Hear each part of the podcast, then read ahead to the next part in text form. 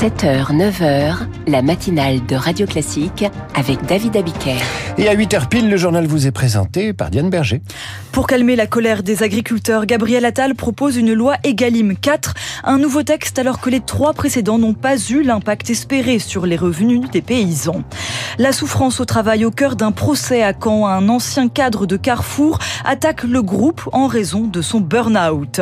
Un front figé dans l'est de l'Ukraine, nous ferons le point sur la situation militaire après quasiment deux ans de guerre contre la Russie. Et après le journal, l'éditorial de Jim Jarassé du Figaro, Renaissance cherche une tête de liste aux européennes et ça devient long, très long. Et puis à 8h15, l'invité de la matinale sera l'ancien procureur antiterroriste François Molins. Il publie ses souvenirs d'une carrière judiciaire bien remplie au nom du peuple français chez Flammarion.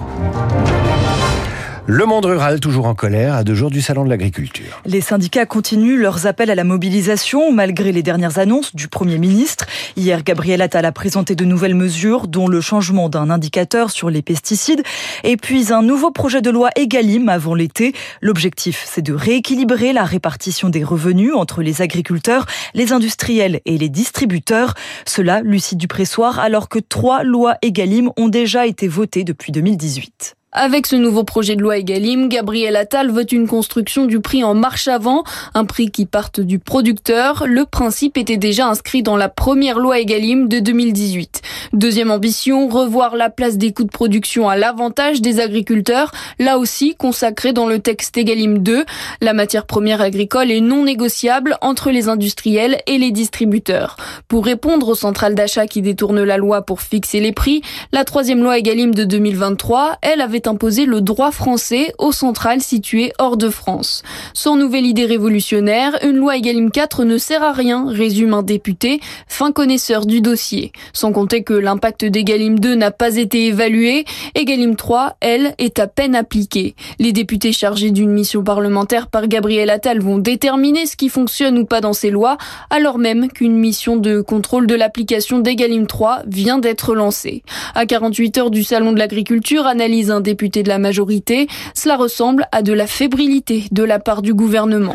La loi Egalim 4 au cœur des interrogations du monde agricole. Thierry Pouche, économiste responsable des études économiques aux chambres d'agriculture, était l'invité de Charles Bonner ce matin sur Radio Classique. On écoute ce qu'il a à dire sur le sujet. On a déjà, à travers la loi Egalim 3, les indications du, du ministre de l'économie Bruno Le Maire qui veut renforcer les contrôles pour que justement cette loi s'applique euh, pleinement. Alors, euh, on ne sait pas trop encore quel sera le contenu des, des suivantes, mais euh, effectivement, l'interrogation mérite d'être posée. On va aller jusqu'où, quoi? L'économiste spécialiste du monde agricole Thierry Pouche. C'est officiel, le budget du gouvernement est raboté de 10 milliards d'euros. Le décret est paru au journal officiel ce matin. Cela fait suite aux annonces de Bruno Le Maire dimanche dernier. Parmi les coupes notables, 2 milliards d'euros en moins pour l'enveloppe écologie, développement et mobilité durable. Au tribunal correctionnel de Caen, un procès pour la souffrance au travail. Un ancien cadre de Carrefour assigne en justice l'entreprise ainsi que son ex-supérieur hiérarchique qui l'accuse de harcèlement moral. Cela plus de dix ans après son burn-out, Jérôme Coulombel mène une véritable bataille judiciaire, Servane de Pastre. Il compare son burn-out à un tsunami. Jérôme Colombel a quitté son entreprise Carrefour il y a 7 ans, mais le mal-être, lui, n'est jamais vraiment parti. Un burn-out, c'est comme un chewing-gum. Il est collé sous votre chaussure et vous vous en débarrassez pas. Vous savez plus qui vous êtes. C'est comme si vous étiez brûlé, carbonisé de l'intérieur. C'est effrayant. Je suis plus du tout celui qu'il y avait avant.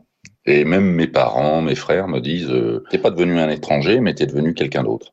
Ma famille a trinqué et et ma famille, elle est en mille morceaux. Cette souffrance familiale sera au cœur du procès. Elle s'explique par un sentiment de solitude, mais aussi une incompréhension, selon Marie Pézé, docteur en psychologie et fondatrice du réseau Souffrance et Travail. C'est très compliqué parce qu'il n'y a pas de symptômes apparents. Il n'y a pas de bras cassés, il y a juste quelqu'un qui est euh, vautré dans son lit euh, pendant des semaines, surtout s'il est mal pris en charge.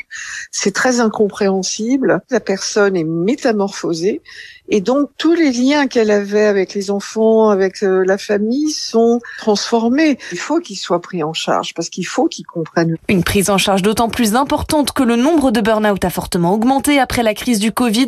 Selon un sondage d'Opinionway, 32% des salariés sont en risque de burn-out d'autres, 12% sont en burn-out sévère. Servan de Pastre. La guerre s'enlise en Ukraine quasiment deux ans après le début de l'offensive russe. Le front Est est figé. L'armée ukrainienne a même récemment perdu la ville d'Avdivka.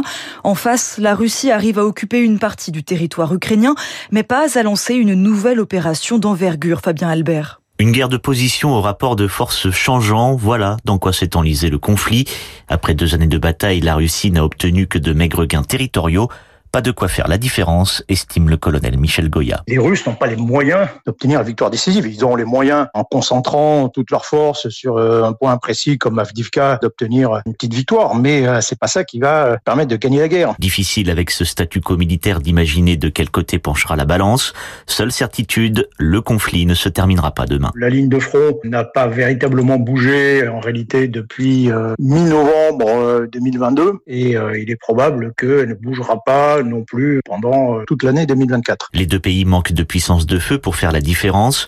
Dans le jargon militaire, cela porte un nom, le point oméga, quand un camp n'a plus assez d'obus d'artillerie pour mener des opérations offensives de grande ampleur. Ce point oméga, il a été atteint euh, en décembre 2022. Depuis cette époque, les deux belligérants utilisent beaucoup moins d'obus, mais euh, du côté des Ukrainiens, c'est particulièrement critique. Les Ukrainiens sont beaucoup plus dépendants de l'aide extérieure que ne le sont les Russes actuellement. Si l'Ukraine reçoit plus de soutien militaire que la Russie, Moscou dispose de plus de ressources humaines et matérielles.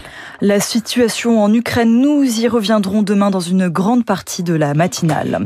Une autre guerre continue. À Gaza, cette fois, Israël a mené de nouvelles frappes dans la nuit contre Rafah, cette ville du sud de l'enclave palestinienne où sont toujours massés un million et demi de personnes. Un envoyé spécial américain est attendu en Israël aujourd'hui. Il va tenter de relancer les discussions sur une possible trêve à Gaza. La France reconnaissante vous accueille. Ce sont les mots d'Emmanuel Macron hier soir. Cérémonie de panthéonisation de Missak et Méliné Manouchian. 80 ans exactement après l'exécution de Missak Manouchian, résistant communiste apatride tué par les nazis avec ses compagnons d'armes. Leurs 24 noms se voient attribuer la mention mort pour la France. L'Organisation mondiale de la santé alerte sur le retour de la rougeole. Plus de 306 000 cas déclarés dans le monde l'an dernier. Cela représente une augmentation de 80% en un an. Pour Benjamin Davido, infectiologue à l'hôpital de Garches, c'est lié à une baisse de la couverture vaccinale depuis les années Covid. Aujourd'hui, la couverture vaccinale, elle passe sur un second plan puisqu'il y a eu d'autres priorités. La vaccination, en réalité, l'élan ne se fait que lorsqu'il y a ces alertes sanitaires. Et donc, gageons que cette alerte mondiale face à la rougeole permette de vérifier les carnets de santé et de rappeler à la vigilance face à une maladie évitable. À partir du moment où il y a une forte circulation mondiale, puisque cette maladie, la rougeole, est transmissible par voie gouttelette, par voie respiratoire et très contagieuse, eh bien, on risque de se retrouver avec une poignée de cas de personnes mal vaccinées, non immunisées, qui peuvent faire une forme symptomatique et sévère d'une maladie qui peut tuer des gens jeunes en bonne santé, il faut le rappeler. L'infectiologue Benjamin Davido avec Rémi Pfister. Gilles Jacob, l'ancien président du Festival de Cannes, annonce sa tristesse infinie après le décès de la doyenne du cinéma français. Micheline Prel est morte hier soir à l'âge de 101 ans. La comédienne qui a commencé sa carrière à la fin des années 30 a côtoyé au fil des décennies de nombreuses figures du 7e art français, Jacques Demy ou encore Alain Resnais, pour ne citer que quelques noms. Diane Berger, merci et à demain pour d'autres infos. À suivre l'éditorial de Jim Jarassé avec le Figaro. Renaissance cherche tête de liste aux européennes et ça devient urgent et c'est long et c'est long et c'est long. Et puis à 8h15, il a été le visage de l'antiterrorisme lors des attentats de 2012 à 2018. François Molins publie Au nom du peuple français. Il est l'invité de la matinale Radio Classique. 8h...